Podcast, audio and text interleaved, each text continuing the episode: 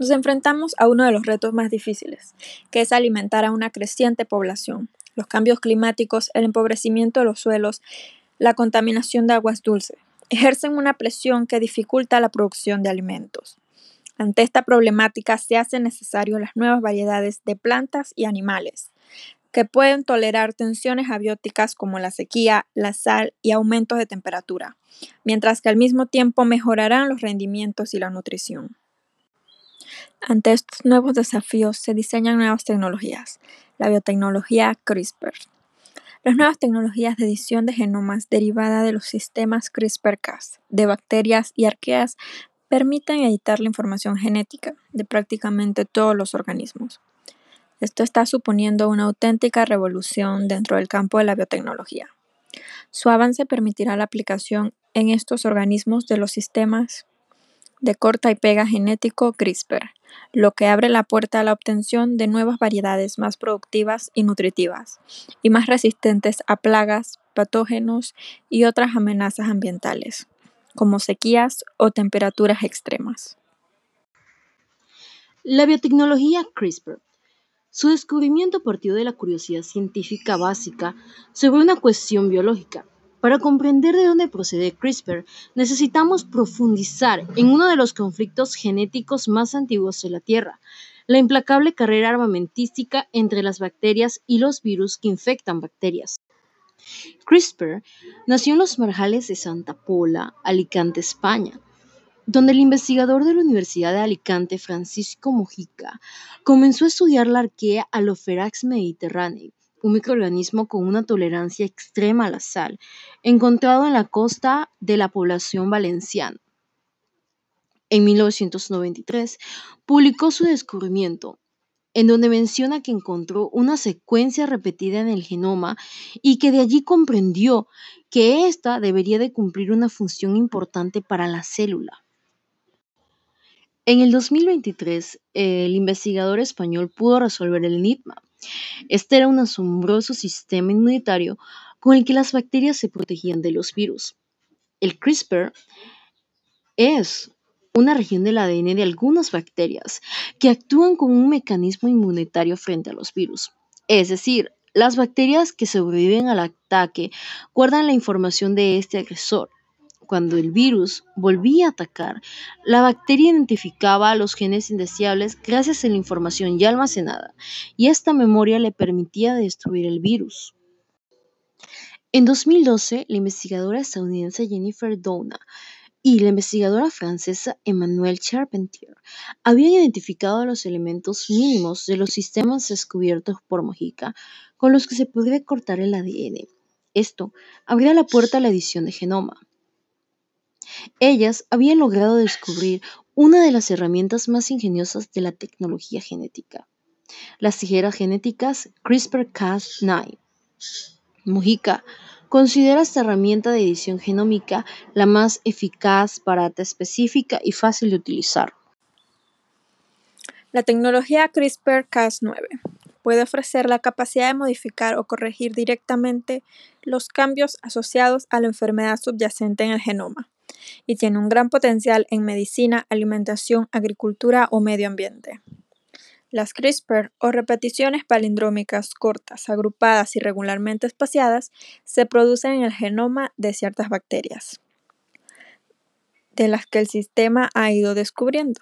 Cas9 es una endonucleasa asociada a CRISPR, una enzima, conocida por actuar como tijeras moleculares, que corta y edita o corrige en una célula el ADN asociado a una enfermedad.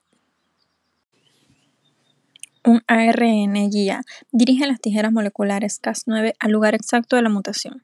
Una vez que estas tijeras moleculares hacen un corte en el ADN, los mecanismos celulares adicionales y el ADN añadido de forma exógena utilizarán la maquinaria de la propia célula y otros elementos para reparar específicamente el ADN. En una forma más clara, la edición de genes consiste en cambiar el código genético de una planta con tecnología como CRISPR-Cas9, cortando secciones de ADN en la planta. A partir de las semillas de las plantas infectadas por el vector, se pueden regenerar nuevas plantas con su genoma perfectamente editado y que están libres del virus. Este tipo de avances tecnológicos agilizará en gran medida la obtención de nuevas variedades de plantas con propiedades nutricionales y agronómicas mejoradas, más resistentes a plagas, lo que reducirá el uso de pesticidas. En los recientes años, esta herramienta biotecnológica de edición de genes se ha orientado hacia el sector agropecuario. Los investigadores de Wageningen University Research sostienen que con el enfoque correcto, las nuevas tecnologías genéticas y la agroecología pueden reforzarse mutuamente para hacer que la agricultura sea más sostenible. Los partidarios de los cultivos editados genéticamente, entre los que se encuentran muchos fitomejoradores, creen que podría esto revolucionar el desarrollo de los cultivos. Permite a los científicos cambiar con precisión el ADN de una planta para conseguir esas características deseadas como una mayor resistencia a las enfermedades o unos cultivos más saludables. Las plantas serían mucho más productoras, lo que generaría un crecimiento y avance al obtener mayores producciones con esta tecnología y por ende una sostenibilidad futura. Las diferentes aplicaciones en cuanto a la modificación genética y en especial esta técnica de mejoramiento como lo es el CRISPR-Cas puede hacer que los cultivos sean mucho más resistentes a principales enfermedades y plagas. Esto quiere decir que se reduciría de forma significativa el uso de pesticidas, así creando mejores oportunidades para inhibir otras plagas por medio de un depredador natural, como los insectos que comen insecto plaga o lo parasitan.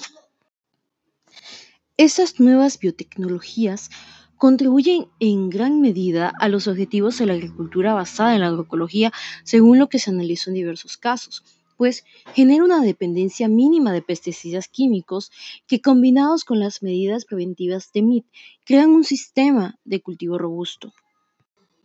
En este sistema los productores pueden confiar en el control de plagas y enfermedades biológicas y todo el ecosistema está sujeto a una interrupción mínima. Un beneficio adicional es que el costo para los productores se puede reducir, por tanto, en las condiciones adecuadas, la tecnología genética contribuye a la sostenibilidad financiera de la agricultura. Otro ejemplo en las funciones de interés medioambiental. El empleo de fertilizantes de nitrógeno en la agricultura puede aminorarse potenciando genéticamente la fijación de este nutriente por parte de los microbios que crecen asociados a las plantas. Las posibilidades con esta biotecnología son muchísimas en nuevas variedades más productivas, nutritivas y resistentes. Actualmente 12 países están desarrollando nuevos cultivos con la edición de genes de CRISPR-Cas9. En Canadá, el Ministerio de Salud de Canadá, Health Canada, ha declarado la tecnología de los cultivos editados genéticamente es segura para el consumo humano y el medio ambiente. Ejemplos de la aplicación de la biotecnología de edición de genes. Aceite de soya editado genéticamente. La compañía de tecnología basada en plantas, Calix, ha lanzado un sitio web dirigido al consumidor para distribuir su aceite de cocina a base de soya, con alto contenido de ácido oleico en Estados Unidos aceite de soya editado genéticamente. Utiliza tecnología avanzada de la edición de genes para seleccionar las características deseadas y acelerar el proceso de mejoramiento de las características únicas, que generalmente existen en cada planta, lo que permite desarrollar ingredientes más saludables y sostenibles. Calix celebró un acuerdo de colaboración con SW Seeds para desarrollar cultivos de alfalfa con mejor digestibilidad. El proyecto redujo la lignina en la alfalfa, permitiendo una mejor digestibilidad y poder reducir la sal, la salida de gas, metano, los animales que consumen el cultivo. El cultivo de tomate. En marzo del 2021, Japón lanza al mercado el primer tomate editado genéticamente, el cual ayudaría a controlar la presión arterial. El tomate siciliano alto en GABA de la empresa se desarrolló utilizando la biotecnología CRISPR-Cas9. Este tomate contiene altos niveles de ácido gamma aminoburítico GABA, un aminoácido que ayuda a la relajación y a reducir la presión arterial. Este tomate contiene de 4 a 5 veces más GABA que un tomate normal. Como los cambios climáticos, en especial la sequía que afecta al más del 60% de la superficie terrestre, sobre todo en América del Sur, lo que provoca una reducción en la producción de las plantas. Por ello, Chile, utilizando la misma biotecnología, desarrolla tomates que puedan crecer en suelos salinos del desierto. Lo que se busca es que la planta de tomate pueda ser regada con agua salina o con menos agua porque sería tolerante a esas condiciones adversas de sequía y salinidad. Se agua y la productividad comercial de tomates sería lo mismo. Editando esta parte genética, no solo se asegura que el alimento llega a nuestra mesa, sino que además al comerlo se refuerza nuestro organismo el CRISPR crea variantes de un gen, el gen Argos 8, en el maíz, lo que podría aumentar el rendimiento de los cultivos en condiciones de sequía. La biotecnología CRISPR-Cas9 se presenta como una posible respuesta ante las diversas dificultades que estamos viviendo, como el cambio climático, así también como la necesidad que tenemos de poder producir más alimentos de forma mucho más sostenible con el medio ambiente para poder alimentar a una creciente población.